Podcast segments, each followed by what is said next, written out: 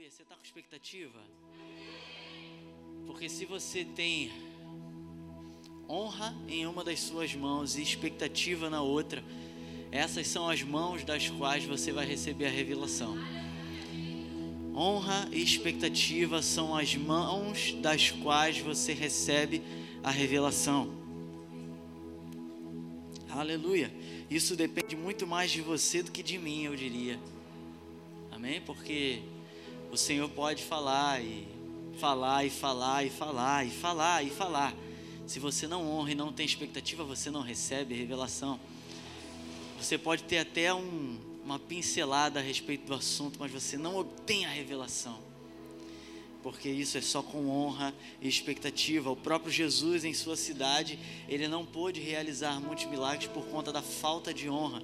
Então, apresente honra e você vai receber hoje, amém? amém. Aleluia. Eu vou introduzir essa palavra. Aleluia eu vou introduzir essa palavra como um do, dos gabinetes que eu costumo fazer aqui, amém? Então hoje estão todos vocês de gabinete comigo, menos os pastores, tá? Sei não. Tá todo mundo de gabinete comigo hoje. E os meus gabinetes costumam começar com Provérbios 12, 1. Muita gente conhece aí, né? Muita gente conhece aí. Provérbios 12, versículo 1 diz assim: Todo o que ama a disciplina, ama o conhecimento, mas aquele que odeia a repreensão é tolo. Todo o que ama a disciplina, não diz todo o que lida bem com a disciplina. E disciplina, logo a gente pode ler correção, logo a gente pode ler na tradução pastor Igor Burlamac, karatê no pulmão. Então, não é para quem lida bem com isso, mas é para quem ama isso. E olha só que interessante. Quem ama a disciplina, ama o conhecimento. Conhecimento é vida para a sua vida. Porque o povo perece por falta de conhecimento. O povo morre por falta de conhecimento. Conhecimento é vida para a sua vida. E se você não ama a correção, não ama a disciplina, você não tem vida para a sua vida. Ame a correção, ame, ame. E o padrão de amor que o próprio Deus estipula é um amor diferenciado. Porque a palavra diz no texto mais conhecido da Bíblia, João 3,16: Porque Deus amou o mundo de tal maneira que entregou o seu Filho unigênito para que todo aquele que nele crê não pereça, mas tenha vida eterna. Deus amou tanto que ele entregou. É um amor que não fica só amando a distância, mas é um amor que vai buscar. O que, que eu quero dizer com isso? Se você ama a correção, se você ama a disciplina, não espera ela vir até você, vai buscar. Vai buscar. Se o padrão estipulado de amor é esse, então vai buscar a disciplina, vai buscar a correção. Eu quero ser corrigido. Ei, o que eu posso ser melhor? O que você vê que eu posso melhorar? Eu quero ser corrigido. Melhor do que ninguém para você perguntar isso. Pergunta para a Bíblia. Pergunta para a palavra, ela vai te responder o que você tem a melhorar. E são muitas coisas, querido. Se você se acha bom, você não sabe de nada. Aquele que odeia a repreensão é tolo. E tolo, a gente no nossa, na nossa cultura lê como bobo. Ah, você é bobo. Você é. Ah, seu bobo. Não. Tolo para um judeu é como se fosse chamá-lo de ateu. Você é ateu, você não acredita em Deus. Então, isso é bem forte. Amém? Vocês estão comigo? Agora, olha que interessante. Vamos fazer um link com Hebreus 12. Hebreus 12, 11 diz assim: Nenhuma disciplina parece ser motivo de alegria no momento, mas sim de tristeza.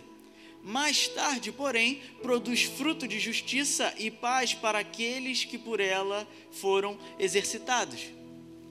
Você pode dizer para mim, ah, mas, pô, pastor, ninguém gosta de ser corrigido. Amém, concordo com você. Concordo com você. concordo plenamente com você. Só que a palavra fala para você amar a correção e não ser corrigido. Ser corrigido, no momento, vai parecer um motivo de tristeza, mas a correção, por você saber que gerará um fruto eterno, um fruto de paz e de justiça, se agarra nele e ama. Amém? Faz sentido para você isso? E olha mais um link interessante. A pastora Manu trouxe uma palavra maravilhosa numa reunião de liderança e que isso falou muito comigo e eu automaticamente já linkei todos esses textos. Eu só não consegui compartilhar no momento, mas glória a Deus que eu consigo hoje. E é João 15, 2.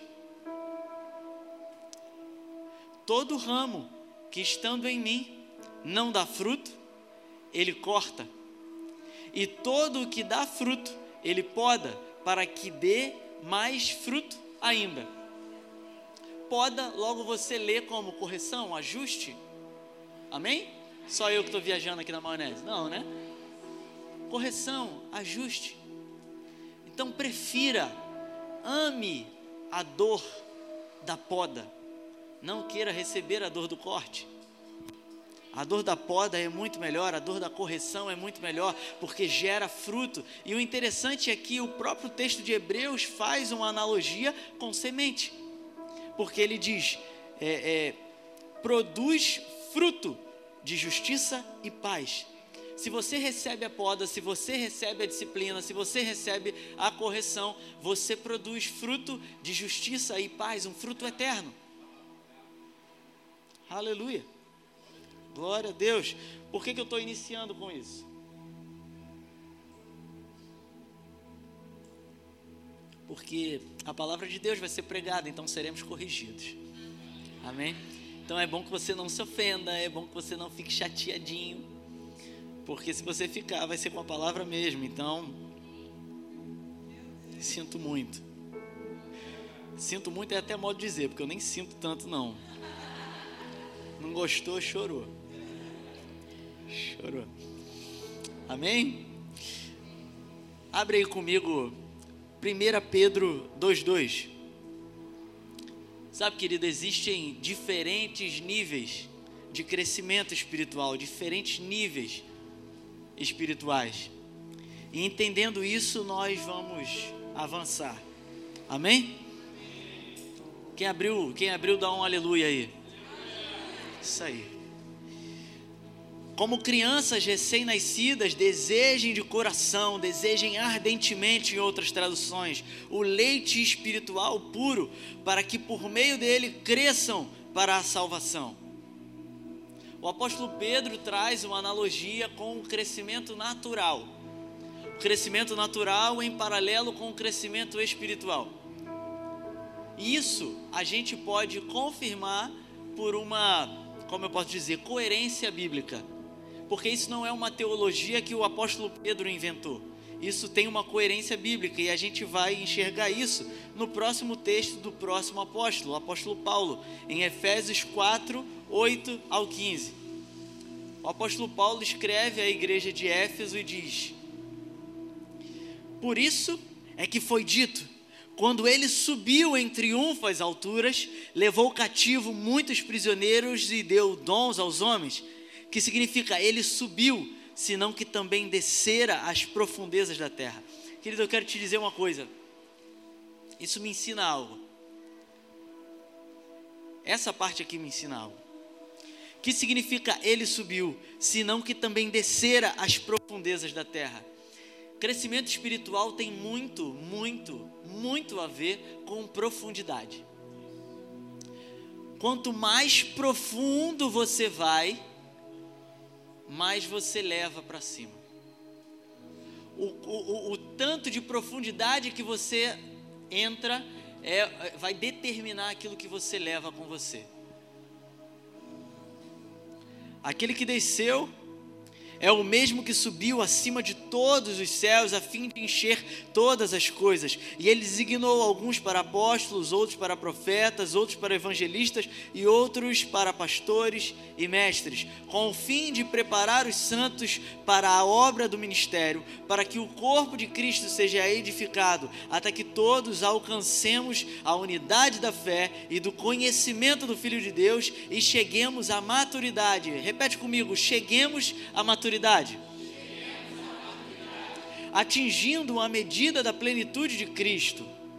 O propósito é que sejamos, não sejamos mais como crianças. Repete comigo. O propósito é que não sejamos mais como crianças. Levados de um lado para o outro pelas ondas, nem jogados para cá e para lá por todo vento de doutrina e pela astúcia e esperteza de homens que induzem ao erro Antes, seguindo a verdade em amor, cresçamos em tudo. Repete comigo mais uma vez: cresçamos em tudo. Cresçamos em tudo. Naquele que é a cabeça, Cristo. Aleluia. Crescimento espiritual está ligado a uma profunda percepção. Uma profunda percepção. A maturidade espiritual é uma maior percepção das coisas ao seu redor e em você. E eu dividi aqui em três percepções diferentes. A primeira é a percepção de quem Deus é. A percepção de quem Deus é diz onde você está no seu crescimento espiritual. Você conseguir perceber, não de uma maneira rasa, mas de uma maneira profunda, que Deus é santo, que Deus é justo, que Deus é bom, que Deus é amor, que Deus é onipresente, que Deus é onipotente, que Deus é onisciente, que Deus é Deus e somente Ele é Deus, que não há outro Deus como Ele, que a Ele é toda honra, que a Ele é toda glória, que a Ele é todo louvor, que Ele é digno de todo louvor, de toda glória, que não há outro como Ele, Ele é digno, digno, digno Criador, Deus Criador digno. Uma percepção profunda disso já é o seu o seu caminhar da fé. É o seu caminhar, o seu crescimento. Quando você percebe isso profundamente, algo começa a mudar em você. Porque isso começa a te impelir para o próximo. Que é a percepção profunda de quem você é. Hum. E aí começa a doer, né?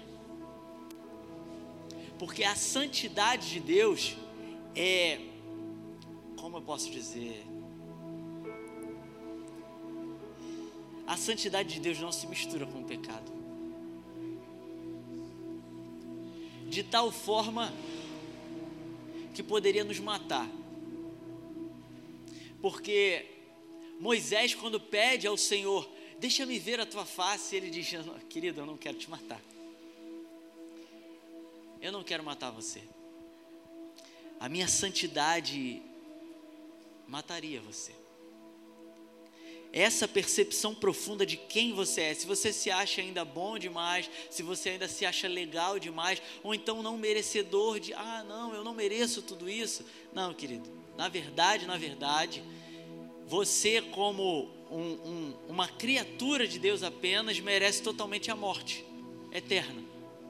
Só que o Senhor, por graça e misericórdia, se apresenta por meio do seu Filho Jesus e você, em sinergia, em resposta com a sua fé, obtém a salvação.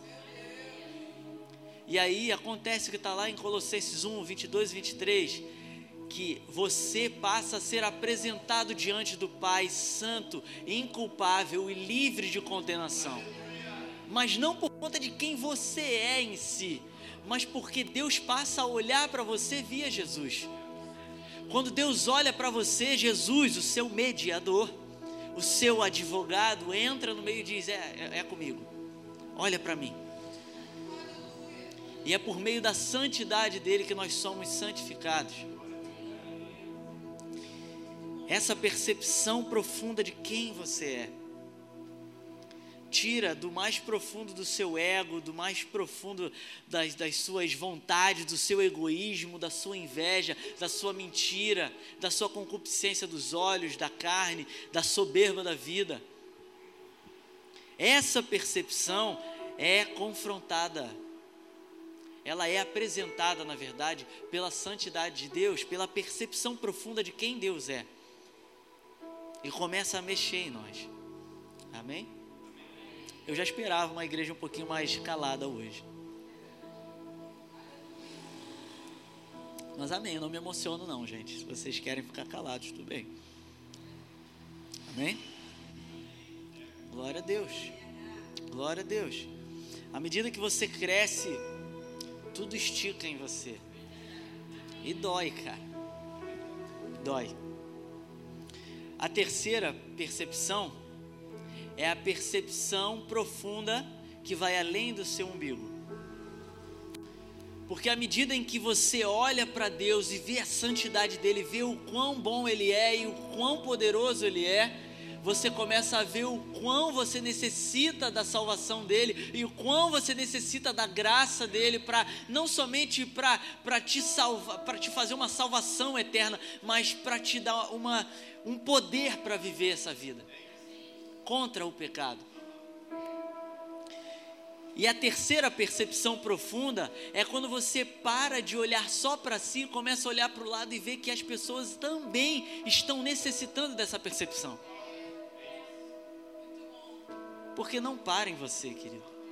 Não para em você, querido. Se você acha que para em você, talvez até a tua salvação esteja em risco. Você precisa se movimentar, é, aumentar o seu nível de percepção profundamente, para que você não consiga é, mais ficar parado somente em si, somente nas suas bênçãos, engordando com as suas bênçãos, engordando com a sua abundância, enquanto pessoas passam fome. E fome que eu digo não necessariamente nem física, mas espiritual, cara. As pessoas precisam disso inclusive pessoas aos nossos lados, cara, dos nossos lados. Porque o texto, quando fala lá em Oséias que o povo perece por falta de conhecimento, ele diz não somente povo, mas o meu povo. O povo de Deus perece por falta de conhecimento. Cadê você nisso, querido? Cadê a sua percepção? Onde está a sua percepção nisso? A sua percepção parou em você, a sua percepção parou em Deus, onde você o vê como santo, mas se vê é, é, como o bonzão. Onde está a sua percepção nisso? Vamos avançar nessa percepção. Amém? Como eu disse, à medida em que você cresce, tudo vai esticando fisicamente mesmo, eu digo, tudo vai esticando e dói. Dói de verdade. É, é, é, chamado até pela medicina de dor do crescimento. Uau, eu sofri com isso. Meu Deus do céu. Eu nem cresci tanto, hein? Mas a dor foi intensa. Uau, foi intensa. De forma que eu, eu, eu sentia tanta, tantas dores nas minhas juntas que eu não conseguia colocá-las para baixo. Eu, eu ficava sentado no chão, ia na, na cozinha, eu ia humilhante. Minha, minha mãe até na época achava que era, né? Ah, isso é charme, né? Porque o homem é meio frouxo para essas coisas, não é verdade? Mas é, eu, bom, a minha percepção profunda é essa, tá? Doía, de verdade. E o crescimento espiritual dói um pouco também. Dói, dói, dói, dói, dói, dói. Dói porque é justamente aquela frase do, do profeta João Batista: que ele cresça e que eu diminua. Ah, quando você diminui, dói, querido. Hum, dói, dói. Porque não é mais a sua vontade, o seu querer ou querência, como eu costumo chamar, né? Não é mais. É a vontade dele. Se possível, afasta de mim esse cálice, mas seja feita a tua vontade. A tua vontade. Isso dói, querido. Mas é crescimento espiritual. Você passa a não viver mais para algo natural, para algo passageiro, mas para algo eterno. Dói, mas vale muito a pena. Vale muito a pena. Vale muito a pena. Maturidade, esse crescimento espiritual, eu costumo dizer que é um mix, uma mistura entre tempo e investimento. Um mix desses dois ingredientes. Para algumas pessoas é um pouquinho mais um do que outro ingrediente. Isso varia de pessoa para pessoa, essa quantidade. Tem gente que você investe um pouquinho, é, mas ele precisa de muito tempo para absorver aquele investimento. Tem gente que você investe mu em, muito em pouco tempo e o cara já voa. Isso depende, varia de pessoa para pessoa. Cada um tem um crescimento, tem uma, um período de amadurecimento, de percepção, porque, como eu falei há pouco, não se trata somente de conhecer, mas se trata de revelação. Muita gente já sabe a palavra de có e salteado, mas não tem a revelação dela e por isso não, não absorve, não vive. Não vive aquilo, não, não, não aproveita das bênçãos que estão lá escritas. Ah, não, é, tem bênçãos celestiais, é legal, mas não teve revelação daquilo. Revelação é algo muito mais profundo do que somente o saber. Porque se fosse só por crer até, até o diabo era salvo, né? Mas isso aqui não é o caso. Porque ele crê, melhor do que ninguém, né? Porque ele esteve lá, ele foi inclusive um dos anjos. Mas então não é só crer, é realmente receber a revelação, ser consistente com ela, ser fiel a ela. Aleluia. Aleluia, mas em ambos os casos, em todos esses casos onde pouco investimento ou pouco tempo, ambos os casos precisam de muito cuidado. Muito cuidado. Muito cuidado. Por quê? Porque você pode crescer você pode avançar e não ter consistência o suficiente e sucumbir. Não seja oco no seu crescimento, seja consistente. Amém? Um ótimo exemplo para isso. Qualquer igreja séria que eu conheço, todas as igrejas sérias que eu conheço, para você ter isso aqui na mão, o microfone na mão, você ter é, influência para falar às pessoas, para liderar as pessoas, para pregar a palavra de Deus, você tem que pelo menos mostrar uma consistência, uma coerência, você tem que mostrar ser alguém de bom testemunho, alguém de caráter. É assim, em qualquer igreja séria, amém? Só que hoje em dia a gente está passando por fases onde isso pouco importa. Nem nos palcos das igrejas eu digo não, isso aí eu não vou nem entrar nesse mérito, porque enfim né? Somos uma igreja em Cristo, todos em aperfeiçoamento, amém. Mas você percebe o quão o palco da internet tem sido valorizado? Porque qualquer um vai lá e prega, qualquer um é o bambambão bam, bam, evangelista da NASA que faz pregação em oito países, não fez nada, nunca fez nada. Um monte de crítica construtiva de quem não construiu nada, um monte de um monte de baboseira, prega um monte de heresia, não tem consistência, não faz nada na sua igreja local, às vezes nem tem igreja local e está lá pregando para você. Então não fica batendo palma para maluco, não. Por favor, se ele não tem consistência, tenha você, pô. Porque enquanto tiver é, é, é, é palco, vai ter palhaço. Pô. Não bota palco para palhaço, não, pô. Fica batendo palma para doido, não, pô. Corta, corta. Se não te edifica, se não tem consistência, se não tem, não tem caráter, não tem uma comprovação, cadê, cadê a igreja local desse cara? O que, que ele está servindo ao povo? Quem o levantou? Quem o enviou?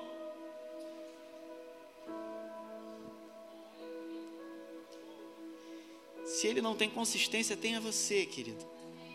Tenha você. Glória a Deus, aleluia. E o interessante é que parece até que você não pode construir se não for bem feito. Não, você pode. Você, ah, não, você não pode crescer se não fizer da maneira certa. Não, você pode crescer. Aí que tá, você pode crescer. Tanto que cresce, né? Esse povo tem uma visualização aí impressionante, uma influência impressionante. Só que eu tenho um texto para você Está em Mateus 7, 24. O próprio Jesus falando: Portanto, quem ouve estas minhas palavras e as pratica é como um homem prudente que constrói a sua casa sobre a rocha. caiu a chuva, transbordaram os rios, sopraram os ventos e deram contra aquela casa, e ela não caiu, porque tinha seus alicerces na rocha. Mas quem ouve estas palavras e não as pratica, é como um insensato que constrói a sua casa sobre a areia. Caiu a chuva, transbordaram os rios, sopraram os ventos e deram contra aquela casa, e ela caiu, e foi grande a sua queda. Isso me diz o quê? Que é possível sim você construir um grande edifício sobre a areia. A questão é: quanto vai durar? Porque é isso que acontece. Às vezes, um crescimento tão oco, um crescimento tão sem profundidade, um crescimento tão é, é, é sem uma rocha firme embaixo para sustentar, que você sobe um lindo prédio. Uau! Que prédio maravilhoso! Mas aí vem a chuva, mas aí vem o vento, vem a perseguição pela palavra, vem a tribulação e cai, desmorona tudo. E quão grande é a queda? Quão grande é a queda? Caiu a chuva, transbordaram os rios, sopraram os ventos e deram contra aquela casa, e ela caiu, e foi grande a sua queda. Então é possível sim você construir, mas só que na, da, da, da, na substância errada, na, na sustentação errada. Insensato é você se fizer isso. Ouça essas palavras e as pratique. Construa sua casa sobre a rocha, ainda que demore, sabe? Ainda que demore sobre a rocha, ainda que seja uma casa menorzinha, ainda que não seja como os outros prédios ao redor do que você está vivendo, mas construa sobre a rocha, porque os tempos de, de chuva e os tempos de vento forte virão, e sempre vem, e sempre vem. A palavra mesmo em Mateus garante que é impossível que, que, que, que não venham os escândalos, é impossível que não venham as ofensas, é impossível que não venham as tribulações, elas vão vir, mas onde você está estabelecido, onde você está firmado, isso vai fazer toda a diferença. Ainda que seja uma casa simples, não se compare, não se compare com o crescimento espiritual do outro, querido. Isso é fatal para você, para a sua vida espiritual. Isso destrói o chamado que tem para a sua vida. Isso destrói a sua personalidade, a, o que Deus fez de você em especial. Não se compare, quer se comparar com alguém? Se compara com você mesmo, uma semana atrás. Essa comparação é super permitida, eu até encorajo. Se compara, ó, como é que eu estava semana passada? Hum, vou dar uma melhorada aqui. Você pode até crescer e avançar, mas precisa ser da forma certa, no lugar certo. Por isso, se você é chamado a ser intenso, seja intenso, porém seja consistente nessa, nessa intensidade, amém? Intensidade, vamos lá, mas vamos permanecer intenso. Não é, ah, não, ah, aqueles emocionados, né? Que é um monte de emocionado, ah, vou fazer, vou acontecer, barará, barará. Daqui a pouco, cadê? Ué, cadê aquele camarada que estava aqui tocando terror aqui? Nem para o culto vem. Seja consistente. Consistente. Constante, estável, não parado. Não, não estático, mas num, num estável crescimento, num constante avanço, num amadurecimento consistente. Porque o cristão, querido, o crente, ele não foi feito para ficar parado, ele não foi feito para ficar estagnado, não foi. Quer ver um exemplo maravilhoso disso? O Moisés com o povo saindo do deserto. O povo saindo do deserto de frente para o mar vermelho. Abriu, abriu o mar. Aí ficou todo mundo naquela, né? Tipo pulando corda, né? Vou, não vou, vou, não vou. Vou, não vou. Pum, fechou o mar vermelho. Ficou. Você acha que eles vão ficar parados no mesmo lugar? Não tem estagnação para o povo de Deus, não, querido. Se eles param ali e não atravessam o Mar Vermelho, o mar se fecharia, eles ficariam ali? Não. Eles regrediriam ou para a morte, ou pior até, para a escravidão até a morte. regressão. Não tem estagnação com, com o crente. Ele foi feito para avançar. Nesse mesmo capítulo, nesse mesmo capítulo, Êxodo 4. Tá lá, ó, o, o povo Moisés, o povo clamando a Moisés é sempre assim, né? O povo clamando a Moisés, Moisés intercede por nós e tal, e vai Moisés, Senhor, o que nós fazemos? O Senhor assim, o que, que vocês estão clamando a mim? Avancem. Eu não disse para vocês, avancem. Avança, crescimento. Amém? Não fomos feitos para ficar estagnados. Vamos falar um pouco sobre esses ingredientes, amém? Investimento e tempo. Investimento é o crescimento. O investimento para o crescimento é alimento. E o alimento para o espírito é a palavra de Deus. Amém? Vocês amam a palavra de Deus? Vocês amam o crescimento? Amam a correção? Amém? Passe tempo com a palavra de Deus. Deixe o entretenimento exagerado de lado. Cara, oh meu Deus, o que eu tenho falado tanto, é, quem está mais perto sabe, né? Como eu tenho falado sobre isso. Como eu tenho falado sobre isso. As pessoas perguntam, inclusive perguntaram uma vez para um evangelista incrível, é, F.F. Bosworth. Perguntaram para ele, é, irmão Bosworth, por que não acontecem mais curas como antigamente? Por que não está acontecendo? Aí ele diz: porque o povo se alimenta três vezes ao dia com alimentos quentes, mas se alimentam uma vez por semana o espírito com um prato frio. E hoje em dia a gente é bombardeado com todo tipo de entretenimento. Tudo te puxa para que você deixe a palavra e vai ver uma série. Deixe a palavra e vai ver uma outra coisa. Deixe a palavra e vai ver o futebol. Deixe a palavra e vai ver outra coisa. Ah, não, abriu a palavra, já tem um monte de coisa, começa a, aparecer um monte de coisa para fazer.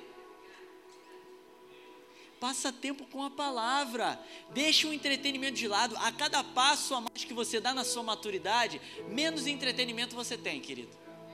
Se você gosta muito de entretenimento, sinto te informar. Sinto te informar. Quanto mais profundo em Deus você quer ir, você tem que dedicar tempo, investir o seu tempo, o tempo que inclusive Deus te entregou nas mãos. Você precisa investir nisso. Eu fiz, isso é, não estou criando doutrina não, tá gente? Mas para mim funciona assim. Entretenimento para mim é segunda-feira, é o dia da folga do ministério. É o único dia que eu paro ali, mas também me esquece, né, minha esposa? Me esquece, vou ficar em frente à TV, vou ver filme em cima de filme. Mas ali eu tô na caixa do nada, né? Vocês já ouviram falar da caixa do nada? Tô ali, às vezes eu não tô nem vendo o filme, eu só tô, ó. Show. Tô nem vendo, mas tá, entendeu? Mas é aquele dia e acabou. O resto não tem entretenimento. Lá em casa não tem TV a cabo. É streaming só. E é só para segunda-feira. É Disney Plus, é Netflix, é não sei o que. Streaming só. Não tem. Não vou nem falar, né? Não vou nem falar aqui que não tem. Que dá até urticária. Então, quanto mais é, evoluído você está espiritualmente, Cara, entrega mais o seu tempo para o que vale a pena, amém? Passa tempo com Deus, deixe o entretenimento exagerado de lado e busque a palavra. Querido, você precisa de entretenimento. Entendo o que eu estou falando, tá? É importante comunicar o que eu estou falando e o que eu não estou falando. Eu não estou falando que você tem que virar um bitolado onde você não tem entretenimento nenhum. Vocês me entendem, né? Eu estou falando do exagero disso tá? Até mesmo porque isso sucumbe é, é, a, sua fé, engole a sua fé, porque você só se alimenta de coisas que não são naturais, sabe? É a mesma coisa com as suas amizades, é a mesma coisa com os seus relacionamentos. Se você só se relaciona com pessoas que só falam bobeira o tempo todo, que só quer fazer piadinha, que só quer fazer gracinha o tempo todo, em que está edificando você? Busca coisas, pessoas que vão edificar você liga o modo avião, né? O modo avião. Aleluia. Aquilo que está nas suas mãos vai ser o óleo que vai ungir a sua cabeça. O que, que tem, tado, tem estado mais nas suas mãos? Diga se me entende câmbio. O que tem estado nas suas mãos? O que tem passado tempo nas suas mãos? A palavra? Ou o que não devia? O que você gasta tempo, o que você permite preencher as suas mãos, será o óleo que vai ungir a sua cabeça. Queira ser ungido pelo óleo santo do Senhor, pelo óleo da palavra, pelo óleo do Espírito. O que tem estado nas suas mãos. Próximo ingrediente é tempo. Deixa eu até ver o meu. Já excedi. Glória a Deus. Aleluia. Tempo o tempo é necessário, mas não é a única garantia, tá? Eu não faço pouco do tempo. O tempo é importante, mas ele não é a única garantia. Tem muita gente que tem 30 anos de cristão e continua sentado na cadeira sem fazer nada e acha que a vida cristã é só isso. Então, não venha me dizer que esse cara, só porque tem 30 anos de, de evangelho, é, é mais maduro do que eu, porque tenho 10. Não é, me desculpa, porque é, uma, é um mix de tempo e investimento. Se você absorve esse investimento no seu tempo, você amadurece. Se não, você fica sentado na cadeira. E são muitas falácias a respeito do tempo. Né? O tempo cura tudo. O tempo, deixa tempo ao tempo. Falácia, mentira. O tempo por si só não faz nada. Você tem uma ferida. Ah, não, deixa o tempo lá. Vai gangrenar, vai cair teu pé. Não vai, tem nada a ver isso, que o tempo cura tudo. Toma um posicionamento, cara. Toma um posicionamento. Sabe por quê? Quem cura de verdade é o Senhor. Ele que é o Jeová Rafá. Ele que é a, a que cura com a sua palavra. Que envia a palavra e nos cura. Ah, não, o crescimento é com o tempo. Não é não, querido, não é só com o tempo não. Não é não. O crescimento vem com a palavra, com o alimento que ela nos dá. Amém? Ele é Jeová Rafá. Ele não é o tempo, nem o tempo é Deus. Deus tem o tempo nas mãos. O tempo está em suas mãos e ele depositou uma porção desse tempo a cada um de nós nas suas mãos. A questão é: o que você tem feito com o tempo que Deus tem entregue nas suas mãos? Você tem investido em crescimento? Salmos 31:15 Os meus tempos estão nas tuas mãos. O seu tempo está nas mãos de Deus. Ele, ele entregou uma porção a você. Mas o que a gente tem feito com isso? Amém? Louvor, pode vir para cá? Glória a Deus.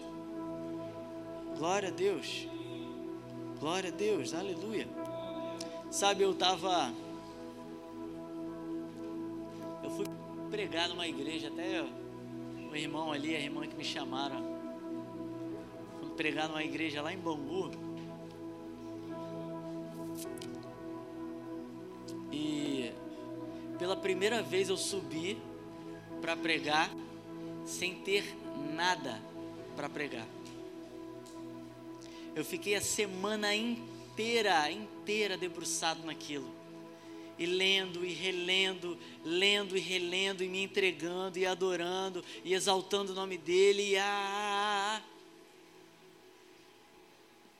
e o Senhor simplesmente não me permitiu. Simplesmente não me permitiu fazer pontos. Pontos com maior captação pontos para né, para você decorar. Simplesmente não me permitiu o texto que era o texto tema, era João 3:3, que é você precisa nascer de novo. Ah, Nicodemos chega numa noite a Jesus e, e diz: Mestre, eu sei que você vem de Deus, porque ninguém pode fazer os milagres e as maravilhas que você faz se não for dele. Jesus disse: é necessário você nascer de novo. Ninguém vai ver o reino de Deus sem nascer de novo. Nicodemos perguntou para ele: Não, mas Jesus, como é possível um homem já grande retornar ao ventre da sua mãe e renascer? Jesus disse: É impossível alguém entrar no reino de Deus sem nascer de novo. Porque os nascidos do Espírito são Espírito, os nascidos da carne são carne.